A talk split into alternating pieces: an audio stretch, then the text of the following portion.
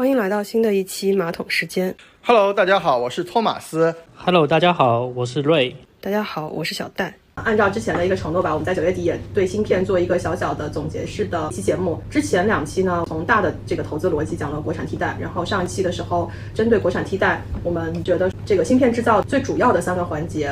沉积、刻蚀、清洗比较有技术性的机会。整个生产制造环节清洗完之后，就是封装测试了。那封装测试在现有的工艺下面，它其实并不是一个特别大的成本占有，相对是制造的比较末端的环节，留了一个尾巴。那今天我们可能会针对这个后续的尾巴，就封装测试这个环节做一些展开的讨论。嗯，我们已经聊到，就是说，其实整个芯片产业链它是一个区域化分布比较明显的一个产业。以美国为首，它可能在那个设计端，设计端在泰或者是台湾、日本、东亚为主的，就是它可能在生产端。封装技术呢，主要的厂商其实都集中在国内。在前两年那个芯片一那一波涨的时候，其实整体来讲的话，那个封装这这几类股票涨幅都比较大的，就是像长电科技啊，像通富微电或者华天科技等等啊，它有那个封装的市场份额，但比较大。呃，什么叫封装呢？就传统的封装，其实说不会对芯片的功能。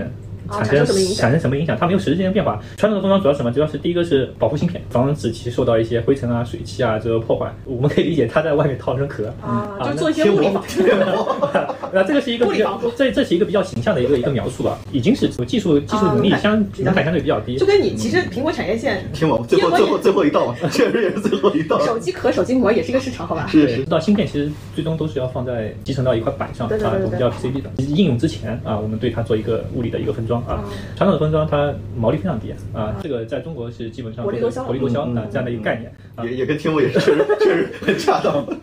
差不多了。我们把一个芯片这么小的放大看，其实就是一个原理，对吧？但是现在等于说先进封装它带来的就不是贴膜了，有一个概念特别火吧，叫 chiplet 是吧？对，chiplet。这个主要是出现在封装测试环节，提供一些不一样的解决方案，来让国产替代说有一些突破和新的投资机会嘛。就说 chiplet 这个概念以后，就是说有先进封装这个概念，其实在这个媒体也好，在这个市场上也好，就是说呃出现的这个频率比较高啊，包括出现了特别多的牛股，那个大广股份十八个涨停，基本上如果说 今年能做到这一把，基本上大家都特特别开心啊。包括像文艺科技之类的。那后摩尔时代，其实摩尔定律是就面临着一个双重挑战，芯片的一个性能和那个空间啊。每十八个月，它芯片的性能都会迭代一次，它的那个芯片也越做越小。但是在这个基础上面，越做越小意味着我的那个成本。越来越高，成本越来越高的时候，它并不是说它的经济效益是最高的。嗯，虽然说它计算能力更快啊，但是它从成本这个角度来讲，从那个使用这个角度来讲，它并不一定是高。因为成本的角度是因为它的那个像研研发成本或者是这个这个研究成本会就是成几何倍数的增长。虽然效率高了，我那个计算能力高了，但我成本性价比低了。所以说这个并不是说在产业界或者在应用当中是一个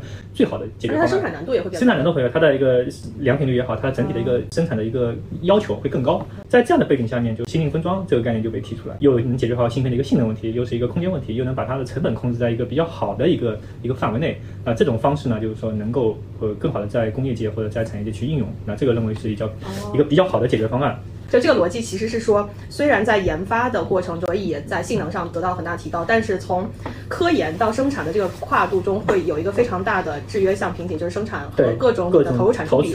是不是合适？当我从科研转到生产的时候，如果成本特别高，它反而没有办法大规模的进行生产，在生产上反而提出了一些曲线救国的方式，说啊，我通过封装或者我通过加工技术性能的提升，但是它变得可行了。对，这个可行性是是在在那个性能和空间的博弈中，那个集成电路发展的核心就是它。提出了几个概念，第一个概念叫是延续摩尔定律，第二个就叫超越摩尔定律。芯片未来的一个发展是不是要打破这个摩尔定律的一个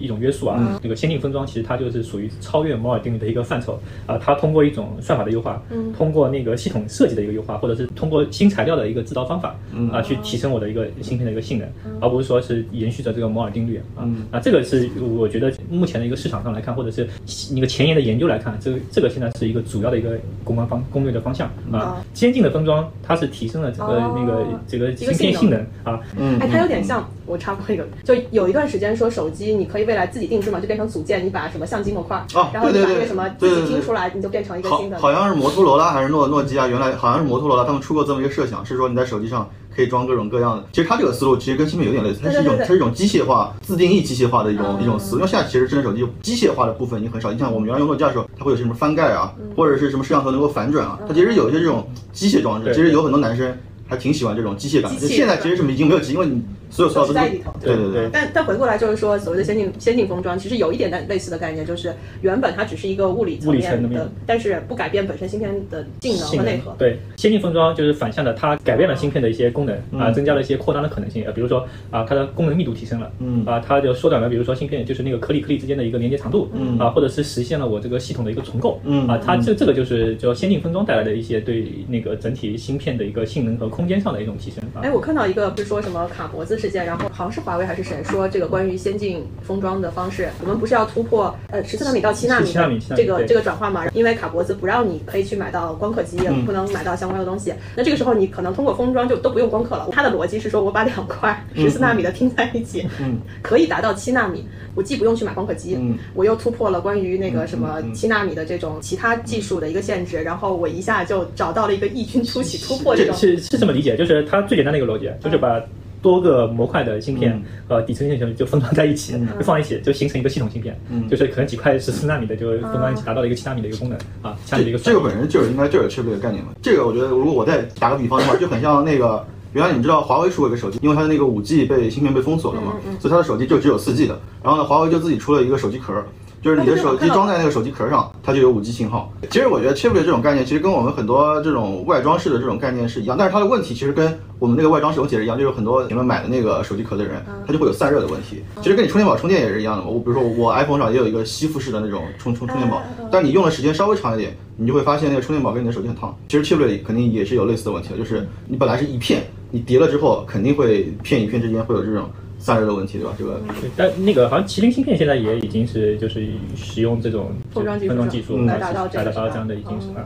啊。chiplet 就非常直观，我们从它的翻译上就是那个心力啊、嗯小芯片，它就是说在那个一种先进的制程下面提升了这个整体的一个芯片的一个集成度，从而改变了就是制程的一个一个一个算力，最终的是它的一个性能，性能就是一个算力啊，它就是一个系统化的将一个多种芯片把它集中起来，组装在一起哦啊，形成一个高性能的低成本的这样的一个一个方式啊。就是我可能一次性造不出来一个高性能的，能的那我把几个一加一加一大于三这种方式来实现这样的一个就是制造过程中的可能性，是的。那现在这个市场衍生到什么样的程度了呢？从整体一个市场来看的话，现在应该是处于一个行业的初期啊，或者是未来可能处于一个高速的一个成长期。国内外的很多厂商其实都在做这样的一个一个布局，因为大家都意识到后摩尔时代啊，就物理限制，物理限制，物理限制以后，我这个芯片到底该往什么发该往什么发展？我是延续摩尔定律，我继续高成本的投入去做制造更小纳米的这个芯片啊，去从而达到一个我要算力的一个水平，还是说我利用 Cherry 的这个技术啊，用现有的或者是现有的一个芯片去做一个叠加来提升我的一个算力？那其实这个已经是各家公司其实都在创造自己的一个一个生态啊，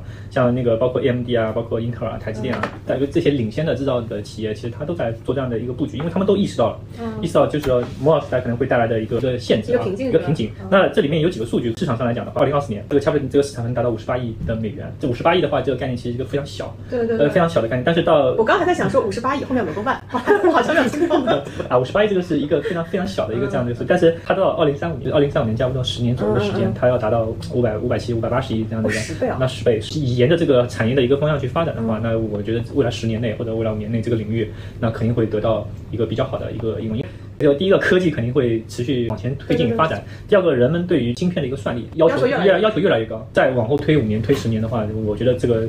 这个概念或者这个这个应用可能会更加一个蓬勃的发展。嗯那这这个就是一个一个产业的机会啊。哎，那我我现在稍微打断一点，就大家都在布局，而且其实大家都看到，当一条线、一条产业它已经走到一个可能。科学层面的瓶颈的时候，那么大家都在想另外一条路线的时候，国内外都在布局。也就是说，其实国内来说，并不在这个方面，并不见得就一定远远落后于国际厂商嘛。对，就说大家都知道芯片生产国内外的差距非常大，嗯新的道路出来，那我觉得就是说国内可能会带来更多的机会，嗯。或者是说就是在这个领域里面实现一个弯道超车嗯。啊，因为我们在相对来讲在就是封装技术，嗯。在 tablet 这个领域里面，那我们的技术并不落后，嗯。啊，跟光刻啊，跟其他的就是说制造距离不是那么远。不是那么远，就是这个为什么这个领域国内更加看重的一个原因。嗯啊，我三纳米造不出来，嗯但我可能用就是用这样的一身技术，啊可能会达到三纳米的解决方案对三纳米的一个一个性能啊嗯。嗯这个就是为什么这个这个产业里面，我觉得在国内比在国外更看好的一个原啊因。这可能也就是为我们解决我们之前几期讲的卡脖子的那个因素啊，就是带来一种好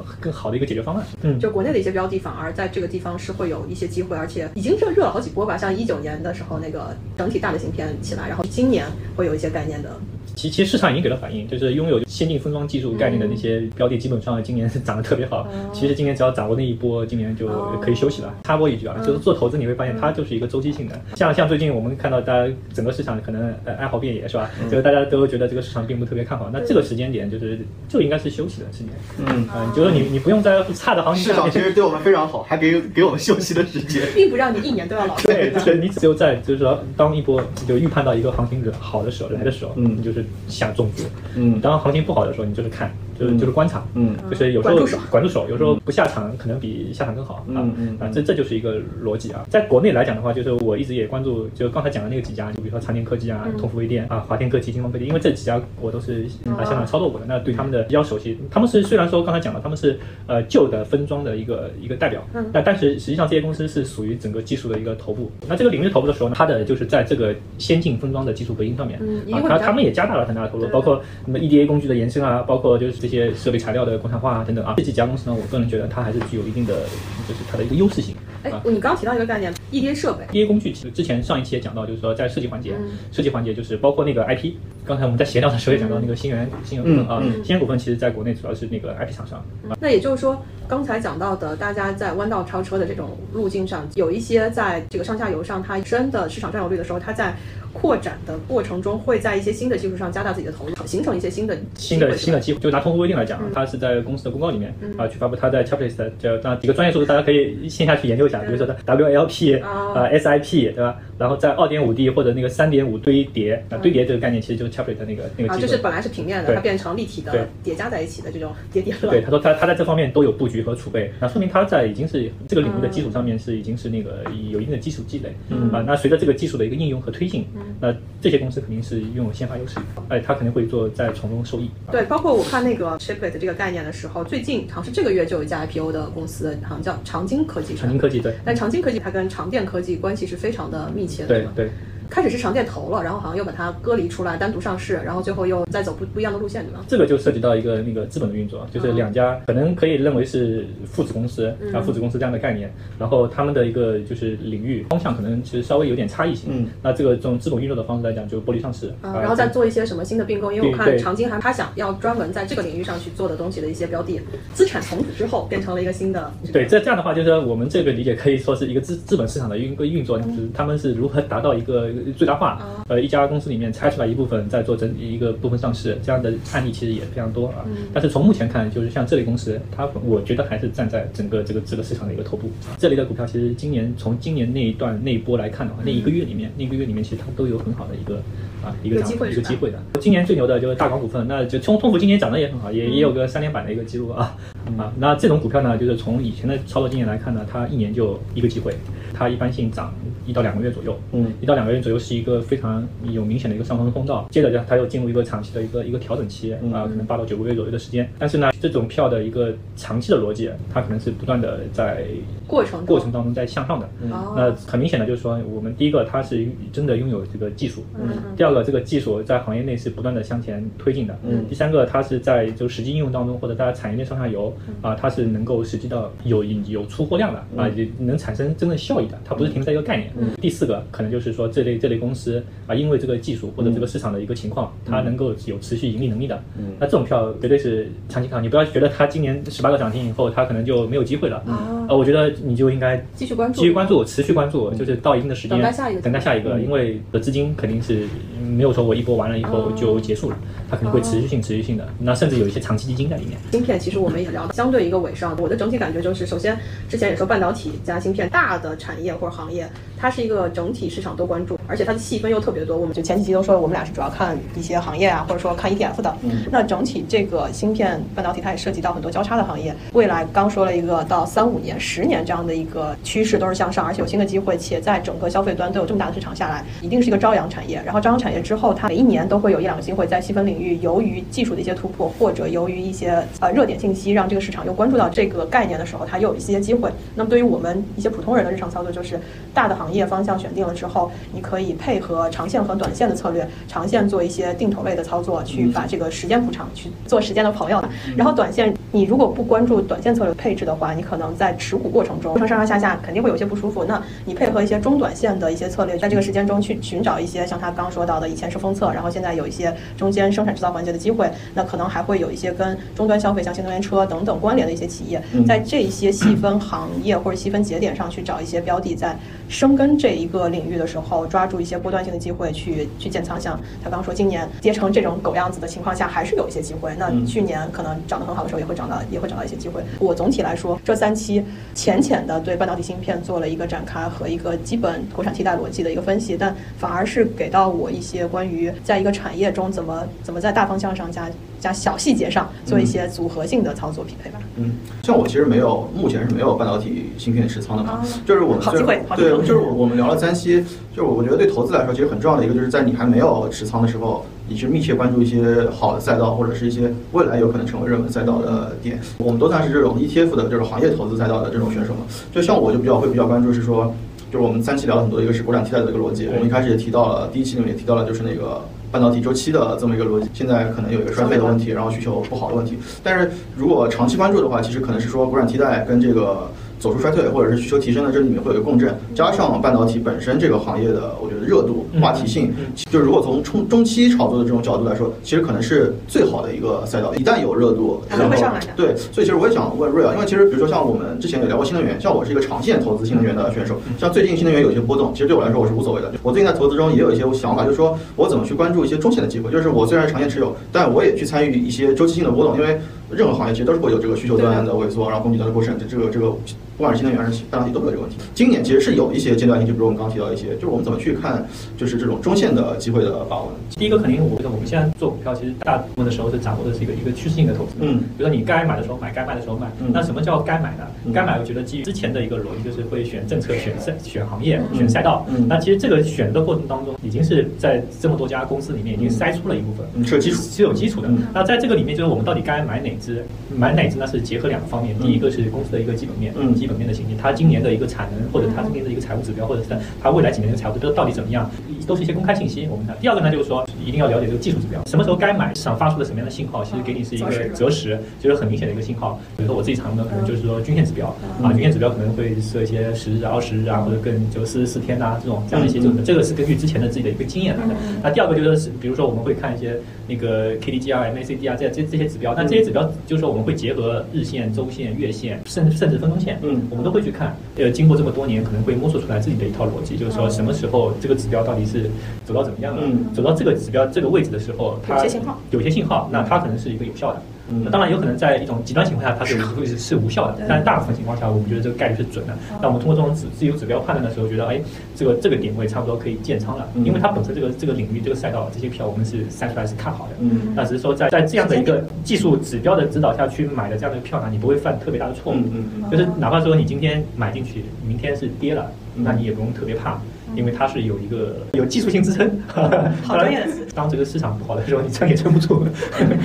但是这个大概率，我们讲的是一个概率投资，大概率的时候是准的，所以我们要这个择时很重要。当你在一个下降的一个趋势下面的时候，那这个时候就应该等一等。就等到一个市场的一个机会出现，嗯啊，甚至说你不用那么精准，它是一个模糊的精准，嗯，我觉得模糊的精准可能更美好一点啊。这个说白了，投资就是不能说概率学的游戏吧，但是是跟概率有非常大的一个关联。所以大家不管你是做行业分析、基本面分析、各种分析，那你其实都是将一个比较模糊的事情逐渐具象。它甚至包括包括时间和空间上的，时间上就是我们刚刚说过，我们在聊过很多大的政策，十年、十四五、十三五计划，对吧？再到五年、三年，然后可能一年。然后一年中什么两个月的时间，这这些其实它都是时间上不断的具象，然后这跟可能跟择时有关。到包括他刚刚说的一些技术面啊，我们也挖个坑，未来会有机会让瑞来讲解一下技术面的指标操作，这个可能也是大家都很关心和想要去掌握的吧。然后另外一个角度就是说，空间上其实也是个行业的增长空间嘛，就是说你到底业绩能涨到什么样的程度，包括芯片上，其实我们之前聊那个整个半导体产业占。GDP 的一个比例，它也是一个大的行业的空间有多大？然后又说，包括今天聊的 Chiplet，它虽然现在听只有五十八亿，对吧？但是它十年可要翻十倍，那到五百八十亿，其实也是一个不小的规模。也为之前做过很多的这些行业分析和一些投资机会做这样的一个小小的总结吧。就希望，嗯，大家在投资这条路上，从时间、空间上都有从大到小的一些关注。然后包括刚刚说，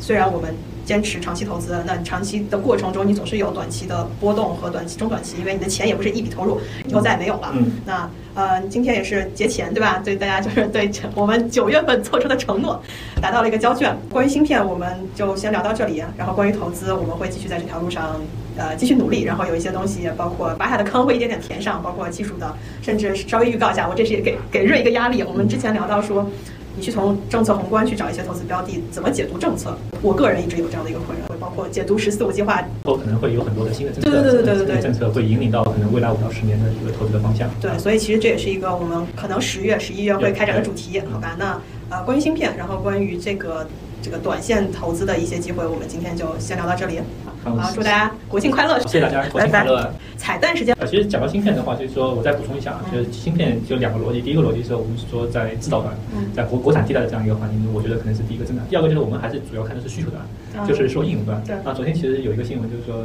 iPhone 十四不增产了，嗯啊，就是有这样一个宣布。那其实这个对消费电子，对那个其实也是一个比较。在这样的宏观环境下面，是比较一个偏负面的一个消息啊、啊。那当然还有一个好的消息，就是昨天有个那个 P P I C O 那个那个 V R 眼镜发布啊，这个是就新的一个新新的一个，就就大家也可能也先关注一下，就是一个非常小的一个细分领域，就叫 A R V R 的那个就是芯片。我也一直很期待那个苹果的 A R V R。这个我觉得就是说，苹果可能会在这一块。又做一个新的发力点，嗯，下一代的一个娱乐工具或者是一个电子消费电子应用场景在哪里？对对对，啊，这可能未来一个新的一个一个增长点，甚至链接元宇宙 啊，这又是一个新的概念。所以，这是如果说是芯片的应用方面，我觉得这个可能大家也可以去关注、去研究一下啊。本来以为他开始讲苹果缩产是一个在如此市场环境下的再再重打击，但实际上。反而就是又讲出来了一个新的消费电子端的一个新的机会，而且这个新的机会和现在很热的元宇宙的概念和整个的娱乐消费电子其实又产生了一个新的关联，包括游戏产业，我觉得可能未来也是又会再起来一波的感觉。像你刚刚说 VR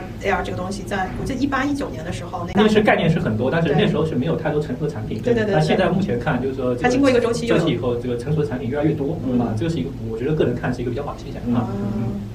而且用那个 AR 跟就是就是那个，特别是像 Pico 这种东西的话。确实给你的游戏体验，虽然我不玩游戏啊，但我也用过这种，朋友那里玩过，确实跟你原来的游戏体验是完完全全不一样的啊。对，那就是大家在那个家里呃玩那些游戏机，其实会有一个又有一个小的飞跃式的体验，就是沉沉浸式体验。你今天讲了非常多概念，模糊的精准，沉浸式体验，然后元宇宙，我感觉找到了一个新的增长点啊。就觉得在投资的道路上面，每天去有新发现是一件很好玩的事情。嗯，最后又撒了一把鸡汤，我觉得这个熬鸡汤的人实在太多了。但总的来说，啊、呃，就像我们说的，权益类的投资人其实就通过标的来认识世界。那我们也希望大家在投资的路上，我们啊、呃、一起成长吧，一起会获取新的一些信息和新的概念。好，那今天就到这里了，谢谢大家，拜拜拜。